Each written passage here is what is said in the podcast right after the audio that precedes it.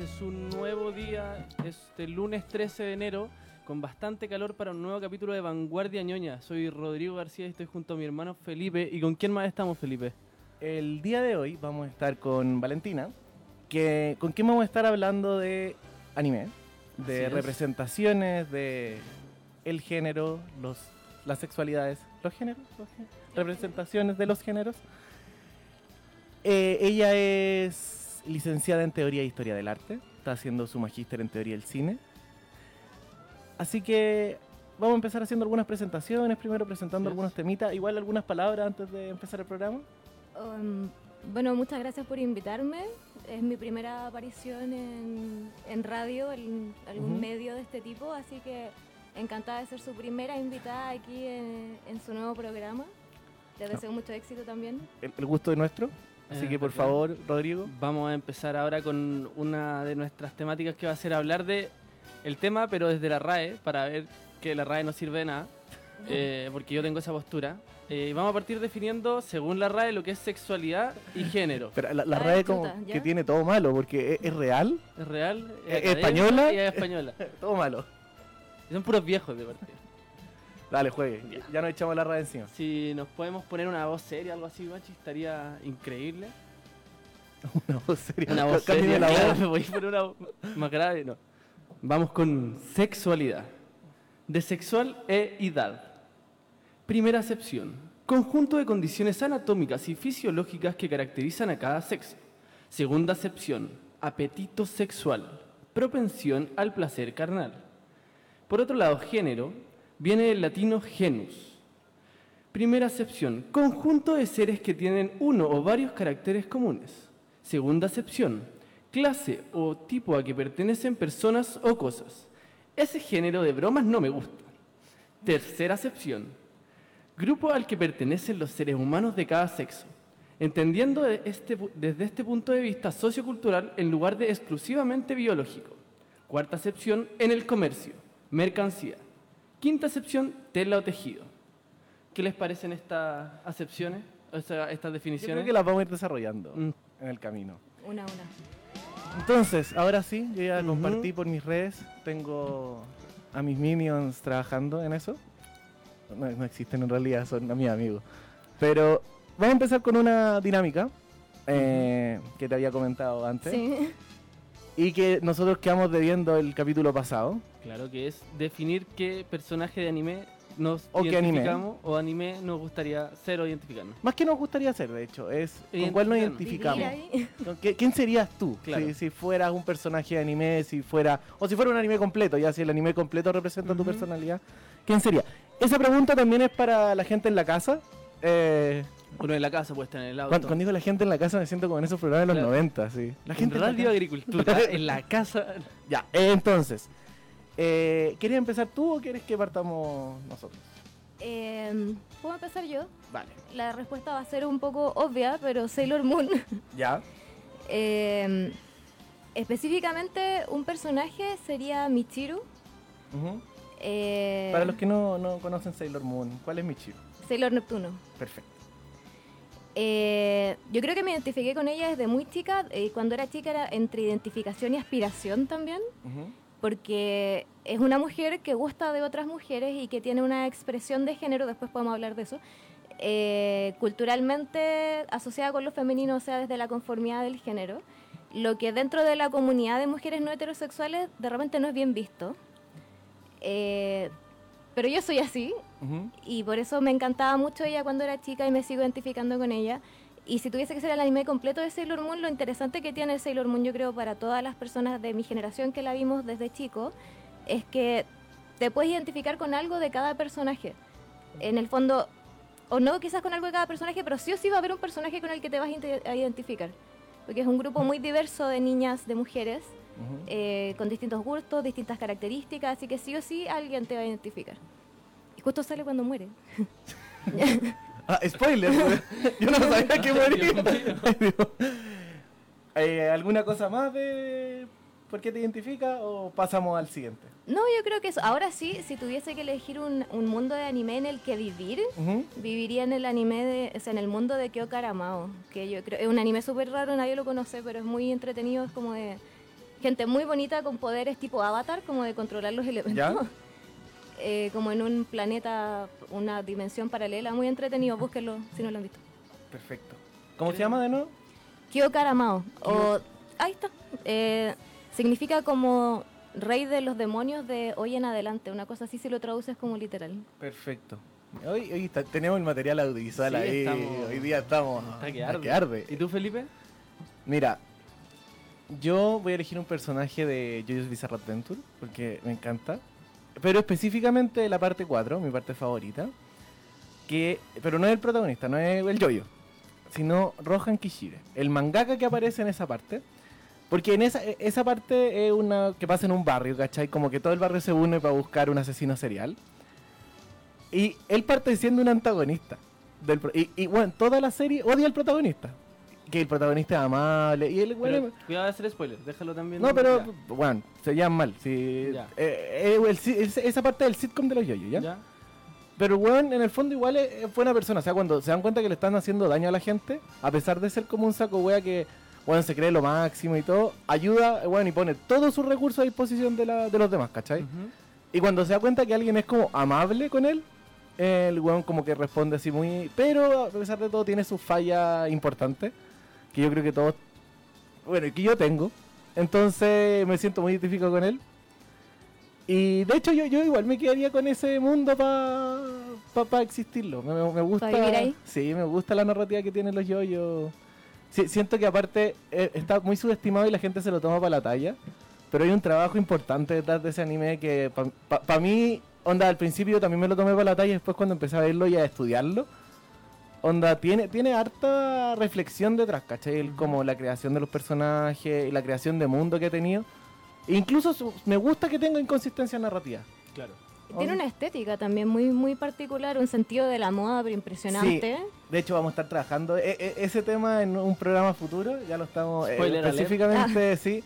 Como, bueno, en la moda en el anime y específicamente el caso de Yoyo. Pero es que yo y moda van de la mano casi. Porque, sí, pues también el, el, el mangaka eh, Hirohiko Araki, él es diseñador de vestuario. Ujú. Entonces tiene su propio rollo y él, que bueno empezó en los 80, a principios de los 80, y ha dicho cómo le importa ir evolu- evolucionando su eh, narración, su escritura y adaptándose a los tiempos también.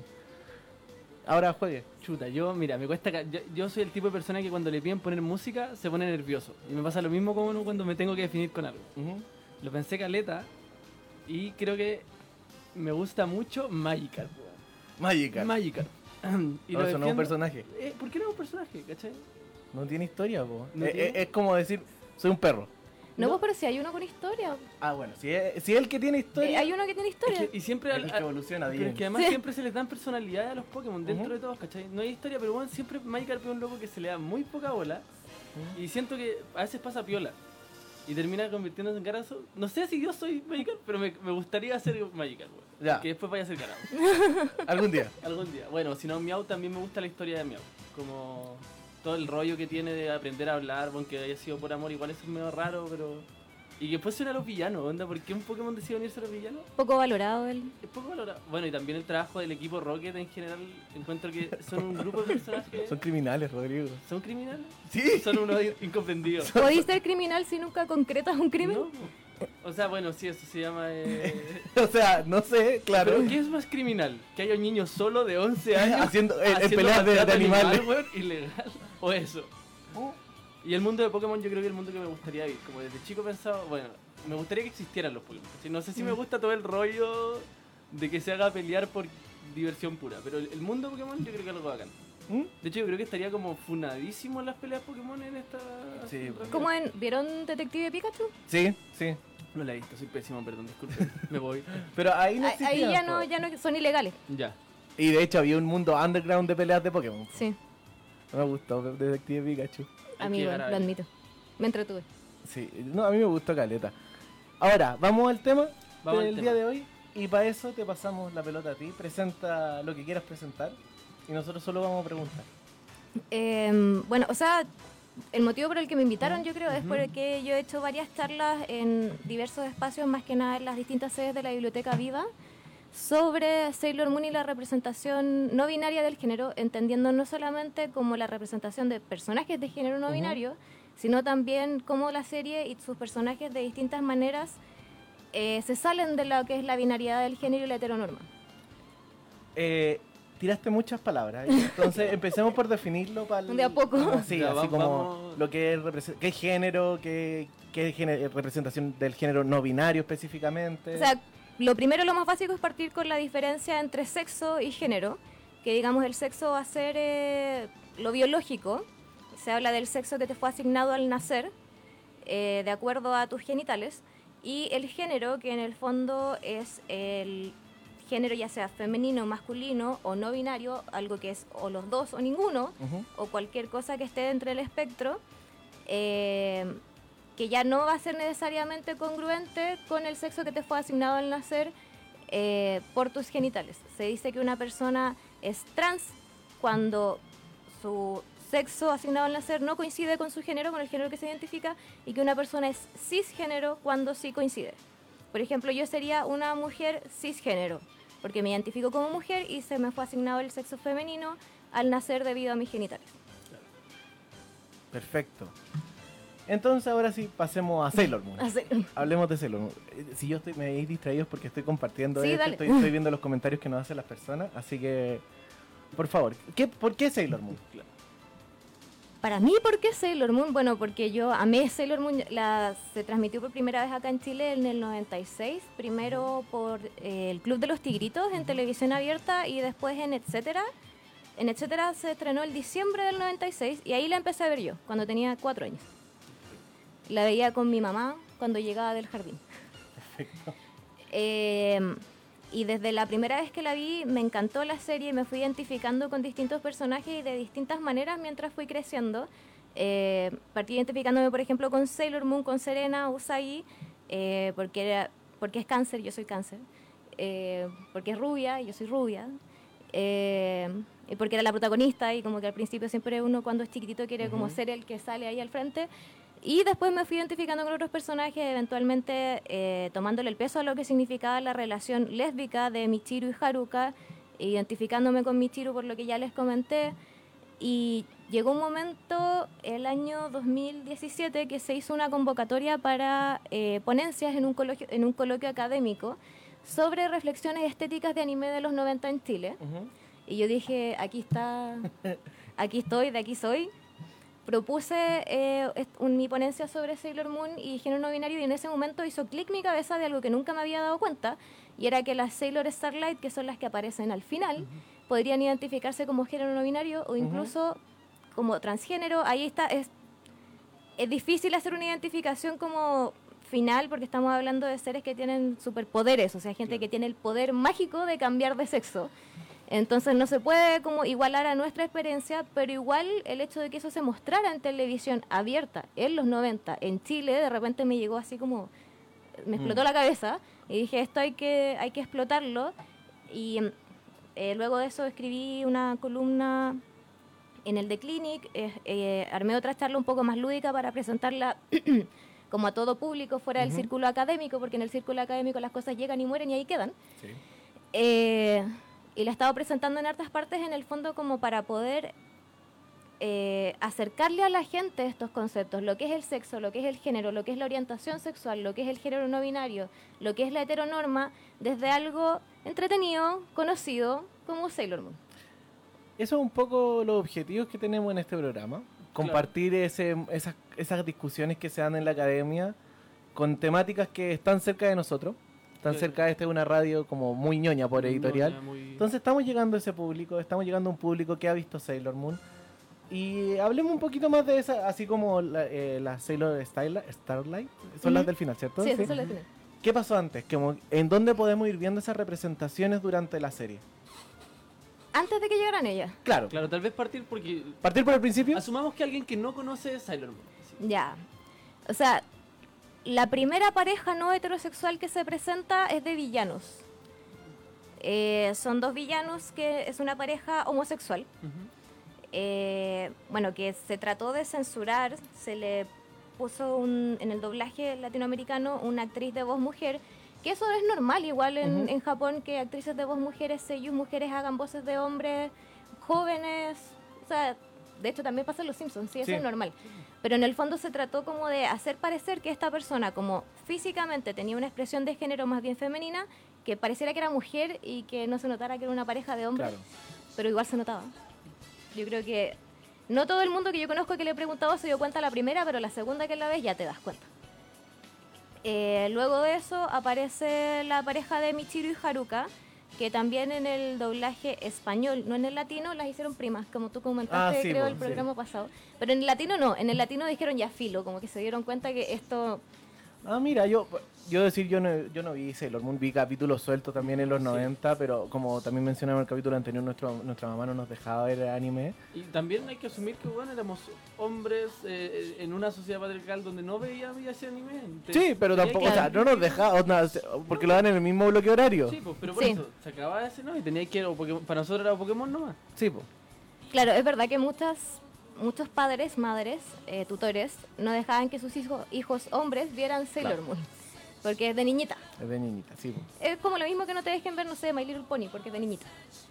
Eh, lo que es una estupidez. Pero eh, también aparece otro personaje, otro villano que es travesti, por lo menos. No se podría decir si es transexual, pero por lo menos es travesti. Y llega un momento en un capítulo que se saca la ropa y se le ve el pecho, se ve que es hombre, aunque hasta ese momento haya estado vestido de mujer. Y yo Claro. creo que en ese momento la gente del doblaje latino dijo así como, ya, filo. Dejémoslo ser, esto no va a haber cómo censurarlo. En Estados Unidos trataron de censurarlo y tuvieron que cortar muchos cuadros y achicar el cuadro para que se le viera solo la cara y se veía horrible, no se entendía el capítulo, al final lo tuvieron que sacar. Sí, bueno, la censura en Estados Unidos fue, fue más brutal que en Latinoamérica. De hecho, en Estados Unidos recién, también. de- recién creo el año pasado se licitó el doblaje para doblar al inglés la última temporada, la temporada donde aparecen estos personajes no binarios, que ni Ah, siquiera sí. se dobló. Ese fue el nivel de censura. Una pregunta por desconocimiento también del anime y el manga. ¿La historia termina ahí? Eh, después de lo que pasó... de de Cuando de termina... ver. sí, la historia termina ahí, pero no termina así. Ah, ya, en el manga termina distinto. En el manga termina diferente. Toda la última temporada en el manga es diferente porque cuando se licenció el anime, Ujú. Naoko Takeuchi no había terminado de escribir el manga. Esas- Ah, esos ya. volúmenes no existían, estaban en ideas. Eh, ella tenía su idea y ella sabía cómo lo quería terminar, por lo que ha dicho en entrevista. Ujú. Eh, pero Toei Animation dijo, no, hagamos otra Como, cosa. o como sea, lo que pasó con Full Metal Alchemist. Sí, hay que terminar esto y, y terminémoslo de una forma de partida que es mucho más sencilla de entender. Porque como termina el manga, es más complejo de entender. Oye, estuve leyendo tu, eh, tu artículo, o lo que tú me mandaste, el- un- más como un paper porque es bien académico. Sí, una, es una ponencia, típica Una ponencia, ponencia, de sí. 20 minutos. Y, y me interesó mucho el, el tema cultural de la representación de género en comparación como con, con Occidente. En el fondo, cómo, cómo ellos ven también, los japoneses estoy hablando, ¿Mm? lo femenino, que tienen una visión distinta de lo que es lo femenino y lo masculino. Ah, sí. Bueno, eso es súper difícil. Adentrarnos en eso es muy complejo. Eh, yo trato de no adentrarme demasiado en eso porque nuestra visión occidental choca completamente con cómo en, en Japón y en el Oriente en general se ve en el tema de la masculinidad y la feminidad, de partida entendiendo la energía masculina y la energía femenina, que para ellos son fuerzas que no necesariamente, según nuestra visión, la mujer estaría subyugada, pero según ellos es una, son fuerzas que se complementan. Ya. Entonces, eso es súper complicado. Y lo otro que, bueno, yo hablo un poco de la ponencia del modelo educacional eh, que existía en los liceos y colegios de Japón eh, antes de la Segunda Guerra Mundial, eh, que distinguía en el fondo muy separado cómo se educaba a las niñas y cómo se educaba a los niños. Y la idea de cómo se educaba a las niñas tenía que ver con, se me olvida, estoy buscando el nombre en japonés, pero en español es un concepto que significa buena esposa, madre sabia. Claro. Eh, si en algún momento lo encuentro, lo, lo digo en japonés. O pero- si alguien en los comentarios nos quiere decir cómo se dice, también siempre bienvenido. Estaba ahí, yo lo leí, yo lo leí. Sí, Está- sí, yo también lo está- leí. Está por ahí.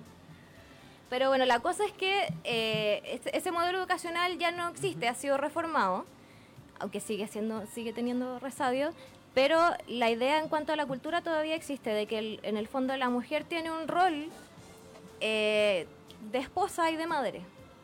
Y no solamente eso, sino que eh, tienen una concepción de la feminidad que es incluso más restrictiva que la nuestra. Ujú. Porque nuestra, nuestra concepción de la feminidad ya es súper restrictiva. Pero allá tienes que ser una señorita, una señorita recatada, no solamente eso, sino que en todo Japón está esta cultura de no molestar al otro, no producirle molestia al otro. Hace poco mi hermano fue a Japón y contaba que, claro, allá en los restaurantes, en el metro, no hay ruido. Sí. La gente es recatada, eh, no molesta al resto, habla despacito, se mueve preocupándose de, de- de no chocar con el otro, nada que ver con nosotros. Pero ahí también, o sea, y hablando como de la cultura japonesa, eh, o sea, claro, es relevante entender que nosotros, como nuestra raíz de la moralidad, ¿cachai? Y la ética, viene de una matriz súper judeocristiana, súper Sí. religiosa, ¿cachai? Donde hay una institución detrás que sustenta esa ética eh, y esa moralidad. En cambio, en Japón viene mucho desde las tradiciones como de las relaciones, mucho desde la familia incluso. Sí. O sea, y tienen una relación distinta con la familia, ¿cachai? No- y con la, re- con la religión en sí misma. Porque para ellos la, la religión está en todas partes. po. O sea, todo tiene un espíritu, todo tiene un kami, un dios, ¿cachai? Claro. No un kami. Bueno, pero Puede ser un camino, pero en el fondo más que una religiosidad es una espiritualidad, Espiritualidad, sí. diferente. En el fondo que se parece un poco para hacer una comparación súper burda, pero que es más relacionable a, nuestro occident- a nuestra percepción occidental, es como Pocahontas, que la piedra y el árbol tienen vida, tienen nombre, tienen un espíritu. Esa idea es parecida en el fondo un poco a la espiritualidad de los nativos norteamericanos en ese sentido. exacto. Y, y eso igual te genera una construcción de que la, la represión social se da de manera distinta y hay que entenderla también, o sea, por, por un lado en cómo se, se ve la feminidad más restringida, pero también hay una estructura social mucho más restringida. Sí, y en donde el, el que te reprime no es necesariamente la institucionalidad, sino que son las personas, pero no directamente. Claro, y hasta O sea, tú mismo. Y eres y hasta tú tú mismo. mismo, Tú sí, mismo ¿cachai? Hay un, hay un auto, hay una autorrepresión, ¿cachai? Por, por la, es que en Japón es muy importante el tema de la normalidad. Mm. Claro. Onda de no- y ni siquiera destacar para ellos. ¿no? Y, y eso es algo raro en el anime, porque muchos animes son sobre cómo tú te vuelves el mejor en algo. Mm. Y es porque tienen esa visión, o sea, por lo que yo he visto y también yo, yo también tuve la oportunidad de viajar allá este año.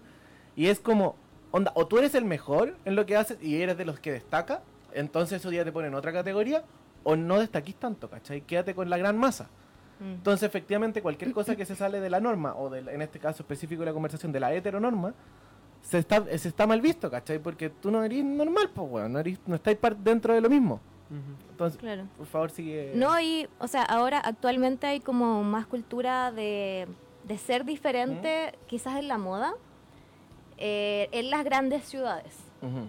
Pero en los pequeños pueblos y en las ciudades más que todavía existen en Japón, como estos pueblos llenos de escaleras que uno ve en los animes, esos pueblos todavía existen, eso no, eso no sucede. Encontré la palabra, es el Ryusai Kenbo, así se llama el modelo educativo. Ujú. Y lo otro es el tema del Yoshiryoku, que es el poder femenino en japonés, eh, como el girl power, Que allá es entendido completamente distinto a como nosotros entendemos el girl power, porque el Yoshiryoku viene de como sintonizar muy bien con tu energía femenina, muy entre comillas. Eh, o sea, ser recatada, tener buen sentido de la moda, ser buena cocinera, tener un caminar grácil, todas esas cosas. Además de, se le han ido eh, a- adjuntando quizás en, el último, en los últimos 50 años eh, cosas un poco más parecidas a nuestro poder femenino, como eh, quizás ser muy buena en tu trabajo y cosas por el estilo, pero nada que ver con el empoderamiento, nada que ver con el feminismo. Mm. Que no es que no exista feminismo en Japón, de hecho Naoko Takeuchi, la mangaka de Sailor Moon, es feminista radical, pero es un feminismo que igual es distinto al nuestro.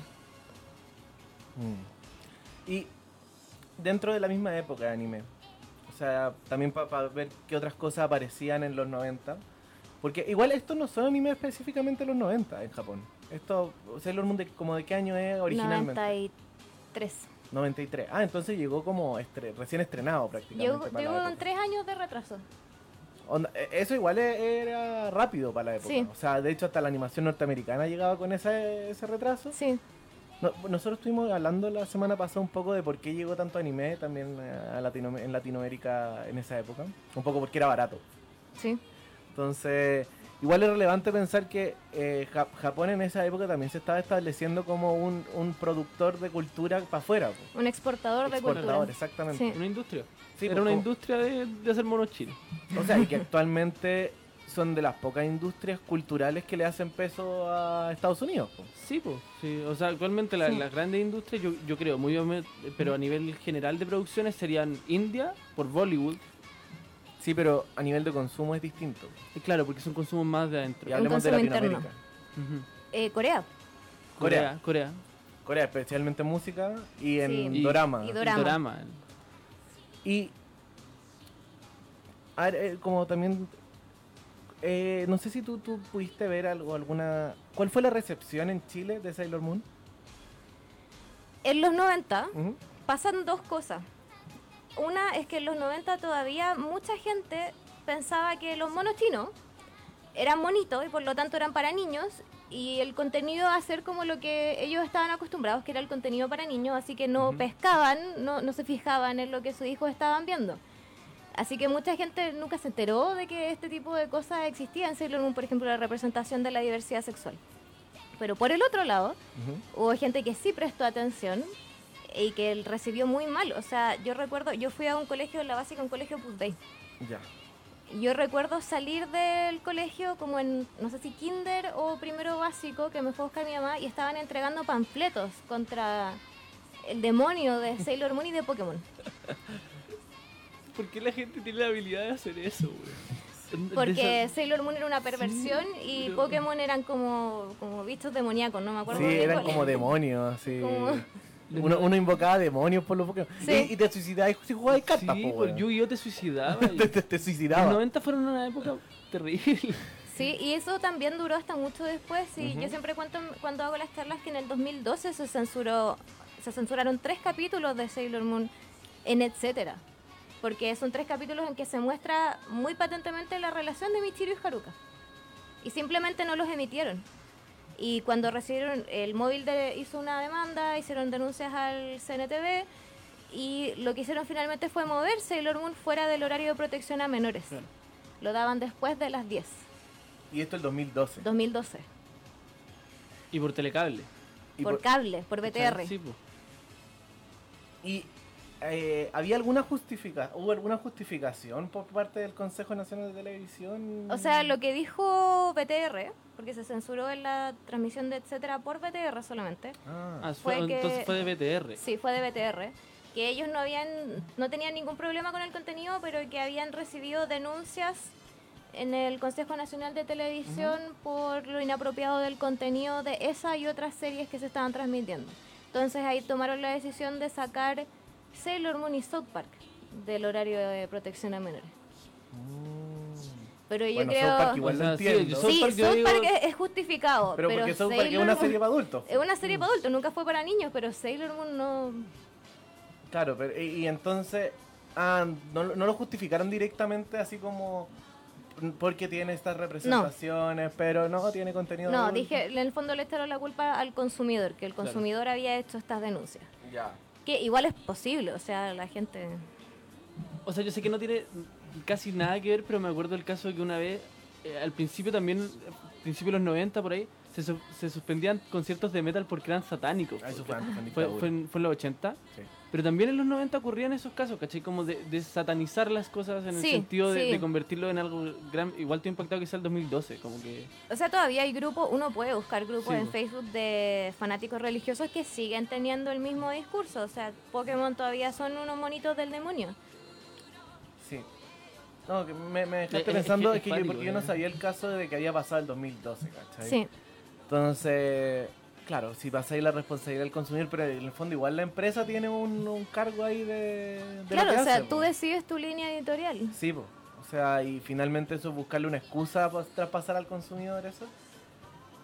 Eh, lo mencionaste, en- creo que lo mencionaste en tu, en tu ponencia, pero igual quiero el caso de Ramo y medio. Ah, es que el caso de Ranma y medio es muy distinto. Y, y quería saber por qué era distinto. Porque en el caso de las Sailor Starlight, que eh, en el fondo pueden cambiar de sexo físico, biológico, a voluntad porque tienen el poder mágico de hacerlo, eh, y lo hacen porque quieren, Rama está ¿Cómo se dice? Maldito. Sí, creo que está maldito. Sí, está maldito. pues, Está sí, maldito. acordé, sí. No lo hace a voluntad, por decirlo así. No, o sea, es el tema, no me acuerdo cuál es el, cuál es si el agua caliente o el agua fría es la que para- va para qué lado, pero igual que la mayoría de los otros personajes principales que tienen esta maldición, eh, a él simplemente le tocó convertirse en mujer en vez de convertirse en chancho o oso Bueno, o sí, no soy panda. en oso panda o en pato. eh, Sí, yo no, no soy un estudioso de, de Rasma y medio, pero eh, me acuerdo algo. Porque Sí, y en el fondo lo que Ranma y medio es súper complicado, o sea, es una serie que tiene un- unos machismos eh, súper patentes que yo cuando la vi cuando era chica como que no entendía, no podía entender por qué Japosai, Sí, Japosai Japosai. se robaba la ropa interior y así como, ¿para qué la quiere? Y después fue como, oh. Sí, eh, Y es ese personaje, en o sea, como arquetipo de personaje, está súper implantado en la cultura japonesa Sí. y en el anime. el viejito verde. Sí, el- el personaje verde, o sea, ahora, ahora que me he puesto a ver animes más contemporáneos, eh, el mismo personaje lo podemos ver de forma muy similar como en, en Boku no Hero Academia, ¿cachai? Con, no, no sé si la he visto. sí, sí, la he visto. Con Mineta, Sí, el, el buen del pelo morado que... Ah, sí, Un degenerado, po. sí, Eh, y también es chiquitito. Sí, po. O eh, ahora estuve viendo. Ay, ¿cómo se llama la de los demonios? La- ¿Cuál? los Jaiba. Es que- los- que sí, como los eh, demonios. Kimetsu no Yaiba. Ah, ya. que los cazadores de demonios. Sí, sí. También hay un ¿Es personaje la que tiene la cabeza de cerdo? Sí, el, Sí. el, el cabeza El cabeza chancho es de ahí. que también hay un personaje que es así, entonces. O sea, me hace como. eh, hay un arquetipo japonés ahí, narrativo, que, que, que se vuelve a repetir, ¿cachai? Sí. El maestro Rochi también es Bueno, otro clásico. bueno, pues, ese- También. Y el maestro, pues, weón. El maestro. O sea, y que de hecho sí, en esa época habían varios maestros, ¿cachai? Que eran el viejo Sí, verde, po. el viejo verde.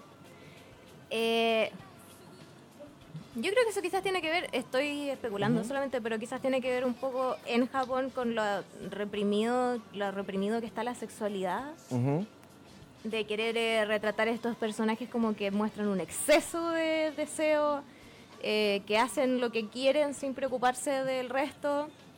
Pero obviamente también muestra eh, una cultura que es muy machista en sí misma. Sí. El caso de Rama y medio podría haberse dado como para y se va dando de a poco como para que este hombre que también es muy machista y es muy neandertal vaya un poco aprendiendo con qué es lo que van lidiando las mujeres, un poco como el capítulo de Johnny Bravo en que Johnny Bravo se convierte en mujer y dice, "Ah, por esto les molesta que yo que yo les chifle en la calle." Pero en mi opinión no llega a cumplir con la meta de la serie. Sí, justo ayer estaba, me, junté con una amiga y unos amigos. Estábamos hablando de cómo en el anime a veces, y no solo en el anime, en otras series también, aparece el tema del cambio de sexo como un castigo. Como un castigo, como una maldición, ¿cachai? Eh, como yo tampoco he visto tanto, tanto anime, no, no puedo hablar de muchos casos, pero justo estábamos hablando de, un anime que está saliendo ahora en Netflix, que está basado en un manga, de unos yakuza Ya. Ah, el... a los que lo obligan a como practicarse una operación Y ser así. idols. Y ah, esa, y ser esa. idol. Sí, he visto el tráiler. Yo también he visto el tráiler, pero justo una amiga lo estaba viendo y en el fondo la- la- los obligan a hacerse una operación de cambio de sexo, no sé si es de cambio de sexo solo como reconstitución, eh, y a transformarse en idols en Taiwán. ¿Cachai? Entonces la serie es más violenta que la chucha y lo ponen en esos términos. En- Mm. Y estábamos hablando también de la piel que habito. No sé si han visto esa película. ¿Cuál es? No. Eh, es una película en donde actúa Antonio Banderas de un director de súper importante español. Eh, ahí en los comentarios estamos esperando que nos re- respondan todas nuestras... Pero en que en el fondo un doctor agarra a un tipo, que no quiero decir quién es el tipo en la película para que lo, que- lo puedan ver, y lo empieza a operar así constantemente y transformar en su esposa muerta. Piola. Entonces, o sea, eh, el, el cambio de sexo como castigo es una un temática que quizás nos estamos alejando un poquito de lo que vinimos a hablar, Sí, pero que igual me pero, parece- pero que es recurrente y generalmente es un castigo cuando al hombre se le obliga a habitar la piel de mujer y no al revés. Eh, en el fondo como por toda esta concepción de que el ser mujer es ser inferior. Claro. Entonces te estás denigrando al habitar la piel de una, mu- de una mujer. En todo caso, yo eh, conozco pocos animes, sé que debe haber muchos más, porque hay mucho anime, sí. eh, que traten el tema del género, no, a- no desde el feminismo, sino desde el género Ujú. como tal. ¿Cuál- Eh, ¿Cuál sería la diferencia de eso también para la gente y los auditores? Lo que pasa es que existen los estudios de género que tienen que ver con el estudio del feminismo Ujú. eh, y existen los estudios de género queer que tienen que ver con eh, la identidad de género, Ujú. Eh, no el estudio de género desde la perspectiva feminista. Eh, entonces, animes que traten este tema del género, del transgénero, de la transexualidad, tal cual conozco uno solo, que es, no, voy a pronunciar esto mal, pero Horo Musuko, que se, se traduce algo así como hijo de la primavera o algo así. Ujú. Y ahí, ahí es sobre un- una persona que fue, se le fue asignado el sexo masculino al nacer y una persona que se le fue asignado el sexo femenino al nacer, que están como en quinto básico, Ujú. y ambos se dan cuenta que se identifican con el género opuesto. Ya. Entonces es un, ahí ya literalmente es un anime que trata sobre estas personas trans Claro. y lo que tienen que enfrentar al descubrir esto también en quinto básico, o sea, y son amigos. Y otro que lo trata, pero no tan directamente, es Simón, que se escribe Simone, eh, que es, es, es distinto porque ese también es, una es un género de, de género fantástico. Perfecto. Entonces se trata de un montón de personas que viven en una especie de país, eh, país isla, que nacen sin sexo y sin género, pero se ven físicamente como lo que nosotros relacionaríamos a una mujer. ¿Ya? Y llega un momento en la vida en que tienen que decidir si van a ser hombres o van a ser mujeres. Ujú.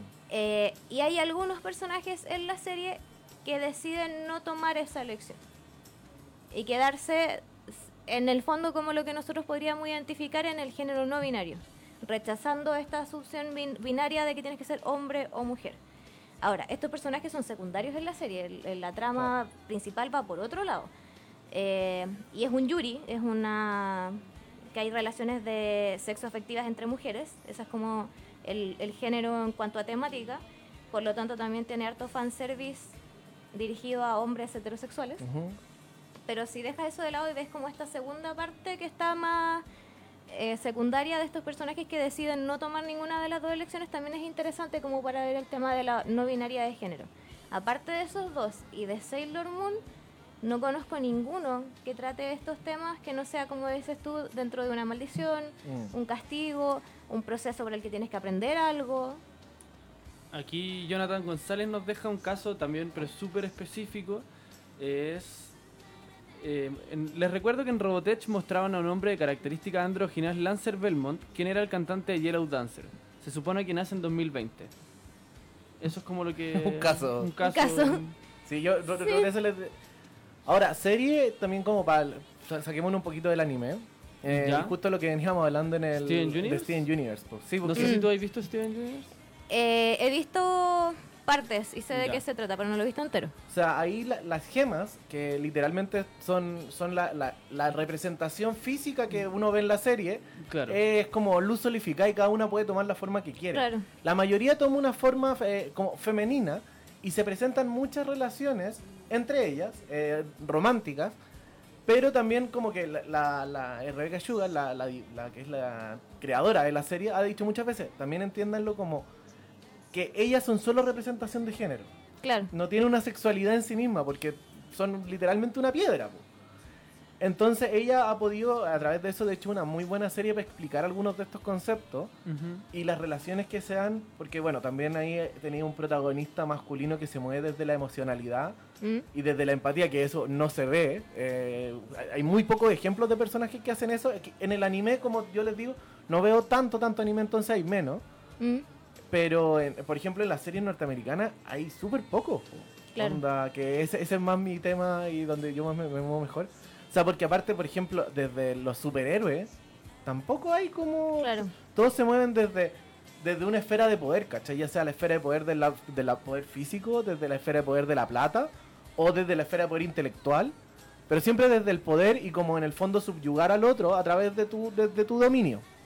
Pero nunca, nunca no se trabaja mucho, y estoy pensando en el universo Marvel, eh, desde la empatía, pues, ¿cachai? Eh, nunca se ha empatizado con un villano en las películas. No, pues. No. Claro, esa es una de las características entretenidas que tiene Sailor Moon, ella, Sailor Moon. Eh, Porque todos sus ataques no son ataques, son como sanaciones o ella siempre está tirando corazones, como... Y el final de la serie de los 90 es que ella empatiza tanto con la villana que al final la desvillaniza.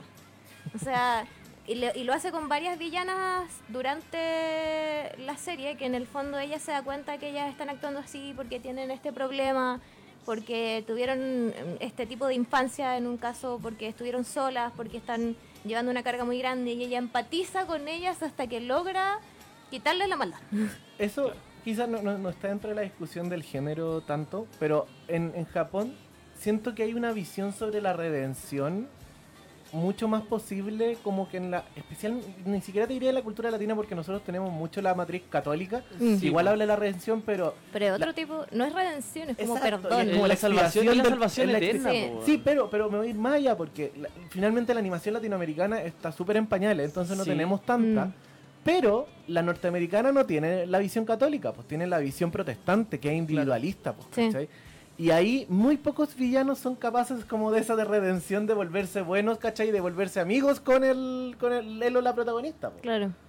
Eh, y pero en Japón, o sea, hay varios, eh, varios animes que tenía el villano o la villana y es malo y ti- tiene toda una historia porque es malo. Mm.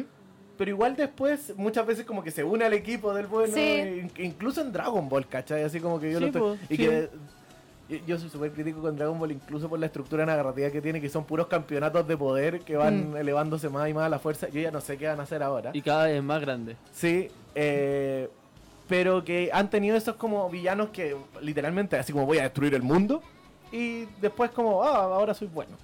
Mm. Y hay una visión distinta ahí que, y- pero que para eso igual el protagonista o la protagonista tiene que ser capaz de empatizar con ese villano. Claro, igual Volviendo a los superhéroes, por ejemplo, Thanos, que es como el poder del poder del más poder, Sí, tiene una historia que te hace... Claro, o sea, uno puede dudar de sus...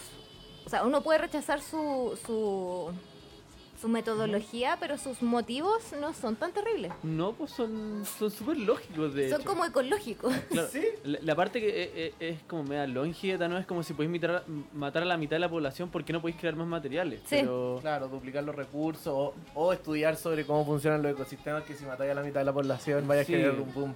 Pero Claro, porque de hecho se ve en la última que en el periodo en el que... Son cinco años creo que no pasa nada. Sí, después del blip. Que Thanos se vuelve Eh, Shrek. Que realmente está todo mejorando. Como que hay más. Eh, sí, pues dicen De- así como, oye, no me vi- acuerdo". vimos ballenas en el, Sí. debajo del, pues, del Golden Gate, así como. Sí, pues sí. Sí. La idea no era mala, o sea, la, la idea...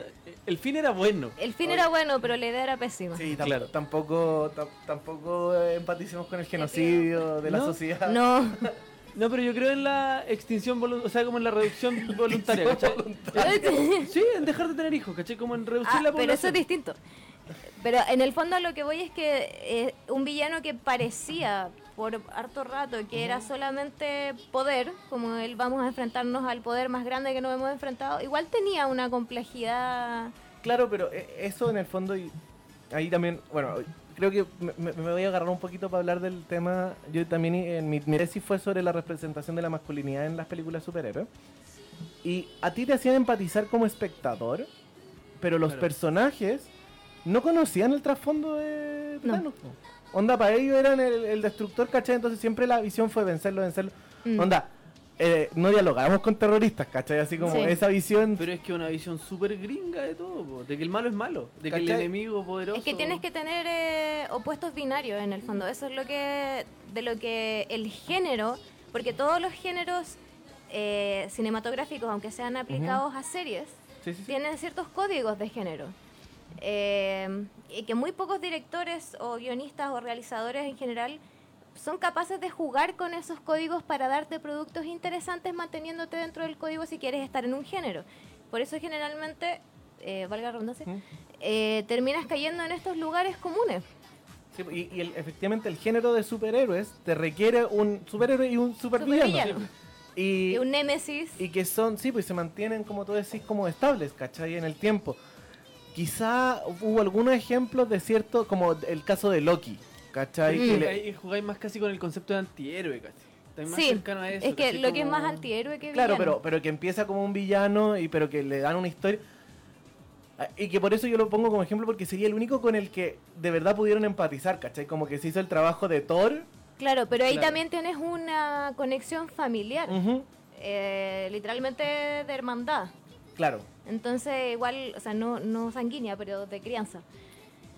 Eh, que te obliga un poco a, a empatizar con, o sea, obliga a ese personaje, personaje a empatizar con el otro. Claro, pues, el- ese compromiso familiar como, ya a pesar de todo, eh, seguí siendo mi hermano, ¿cachai? Claro. Y- Si no hubiese sido hermano de nadie, nadie se hubiese preocupado de hacer esa pega. No, po, y bueno, no sé, que, que- quizás el pequeño spoiler de aquí de, de la última que salió, que fue la de Spider-Man. Que en el fondo lo- los malos, porque spoiler, hay varios, son un equipo, pero no es supervillanos, son un, un equipo que conforman un supervillano.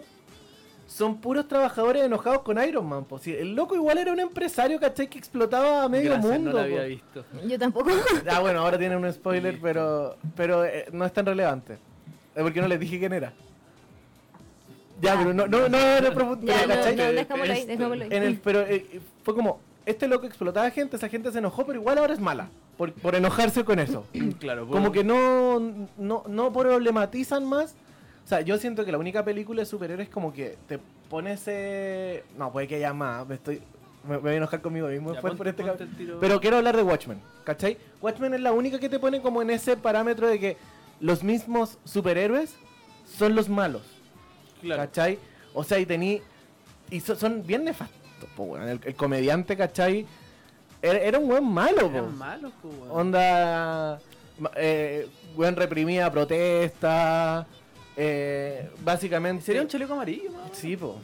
Yo creo que los personajes en general eh, norteamericanos de, de ese tipo de, de producciones, no de las más quizás más indie, más, Sí, sí, sí. son muy unidimensionales en ese sentido. En cambio, en la, animación japonesa, en el anime, hay más capas. Como que existe Claro. la necesidad de que haya más capas. Y como dices tú, tienen esta casi obsesión con el tema de la redención, pero la redención a través de un trabajo. No es como lo nuestro católico, es como uno va, se confiesa. y- Claro. Sí, hay una y eso tiene que ver también con eh, cómo ellos consideran que hay otras vidas que en el fondo tú vas a una vida a trabajar a pulir a mejorar y después si no lo- lograste llegar al punto necesario tienes otra y otra y otra y sigues trabajando hasta que logres como la vida eterna como la se ve en la religión católica pero no es tan fácil de obtener como en nuestra tradición judío-cristiana Si Es más literalmente pega. en la religión católica tú te arrepentías el último segundo antes de morirte y está- hiciste la pega. No, sí.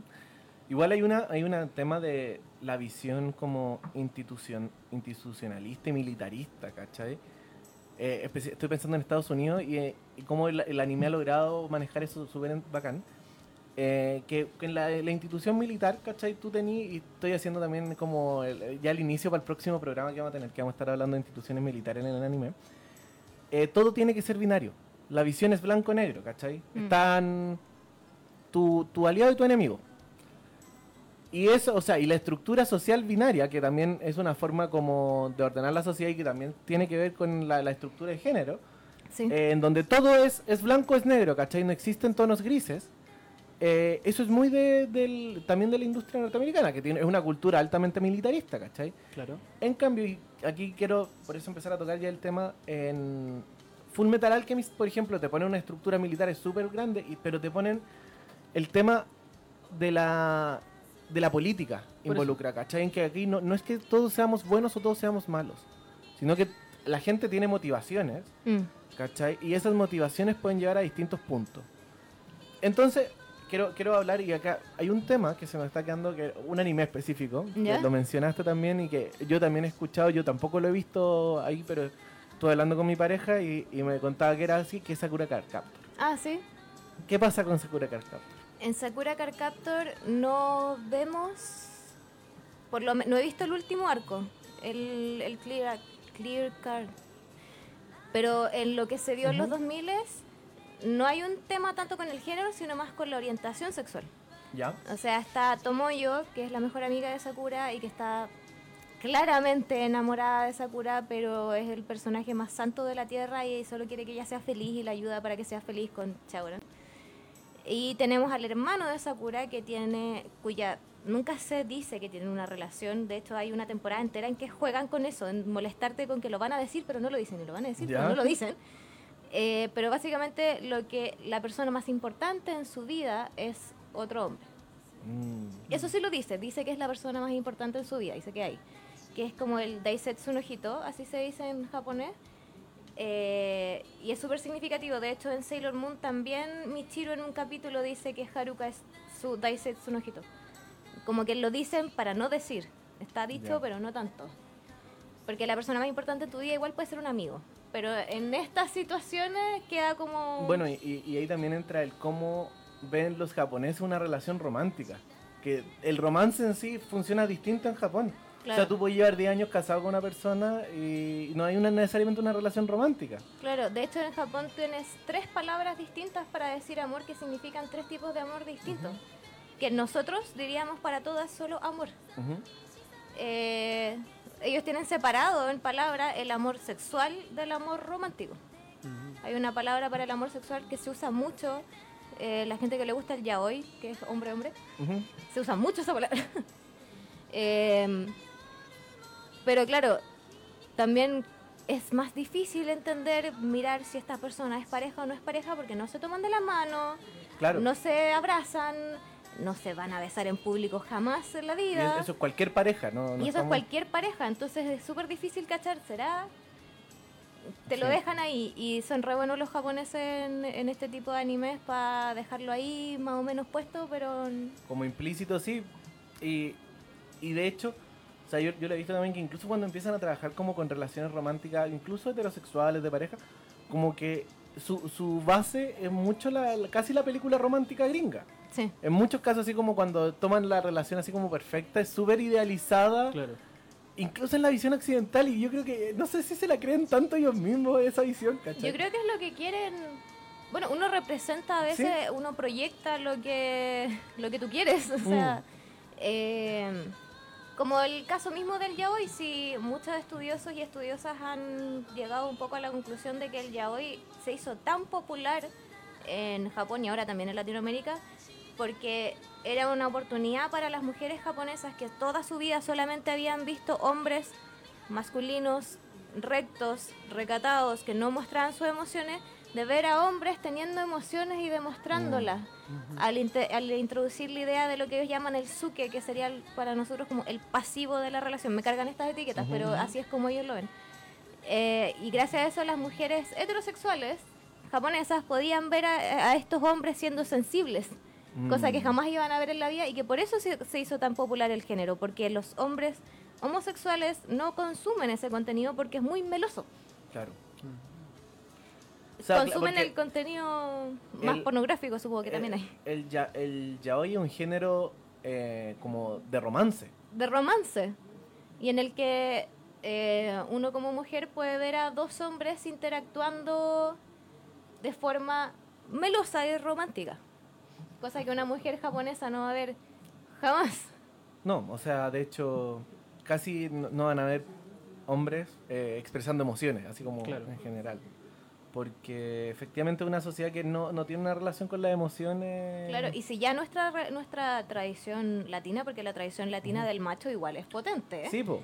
la de ellos va un paso más allá. O sea que, claro, pero acá, por ejemplo, se permite casi como única emoción el, el enojo. El enojo, Pero se permite el enojo, al Claro. Al menos, porque allá ni siquiera. O, o la alegría, ¿cachai? Como la celebración, pero allá es que neutral en la emocionalidad. po. claro, Eh, mostrar la, menos, la menor cantidad de emoción posible en todo sentido. Y, y un poco también por esa visión que tú decías del no molestar al otro.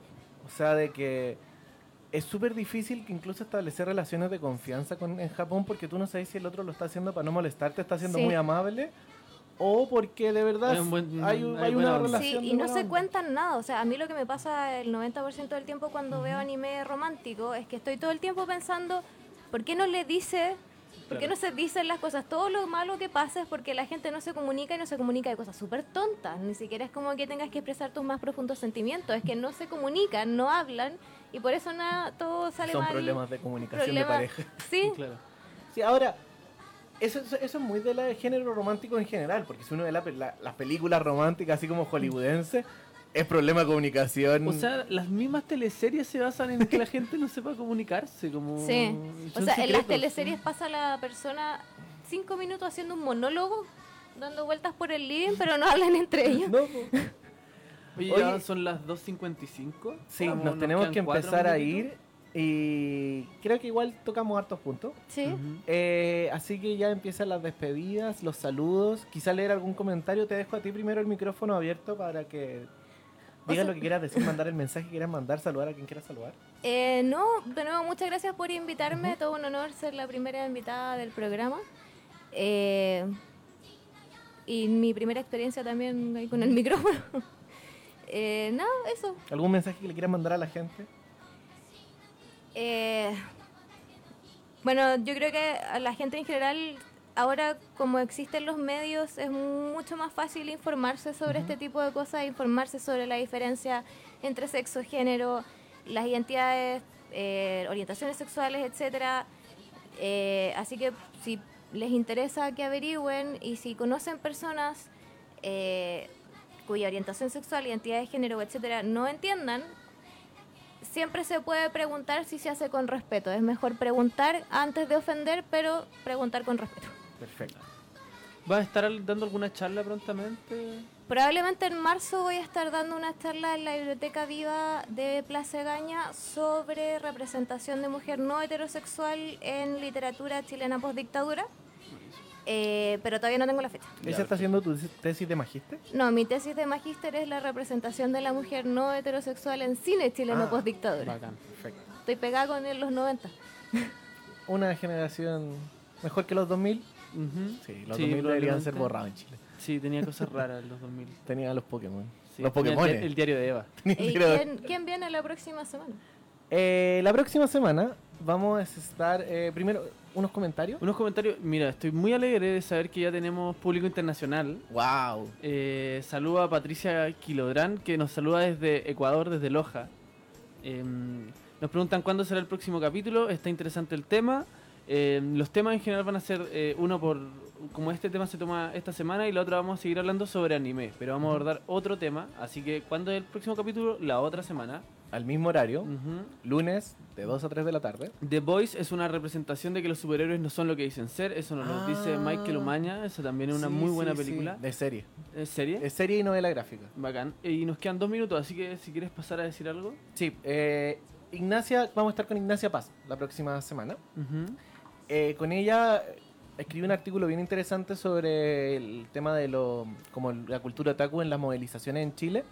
Y también ha dado un par de charlas sobre la institucionalidad en el anime. Y con ella vamos a estar hablando de la institución militar en el anime. eh, vamos a estar tocando Full Metal Alchemist. eh, y, espérame, otra más, Shingeki no Kyojin. Mm. Como instituciones militares eh, oficiales. Y el caso de Hunter x Hunter y Kimetsu no Yaiba como eh, instituciones paramilitares. Perfecto. Eh, yo ahí también quiero meter eh, One Piece en la historia como institución militar. Así que vamos a estar hablando de ese tema, vamos a estar analizando eh, animes más modernos desde una visión que normalmente no se aborda tanto. Eh, el mismo horario. Y recuerden, todo el mes de enero vamos a estar hablando de anime. Así, Así que es. el último capítulo probablemente va a ser de eh, moda y diseño de vestuario en el anime, a menos que nos volvamos locos y cambiemos de tema, que es una probabilidad siempre. Siempre hay posibilidades, así que nos despedimos. Muchas gracias por escucharnos. Muchas gracias por escucharnos. Muchas gracias a ustedes y a los que escuchan. Nos vemos la próxima semana por los estudios de Radio Pagua. Eso Dios no existe, usen condón.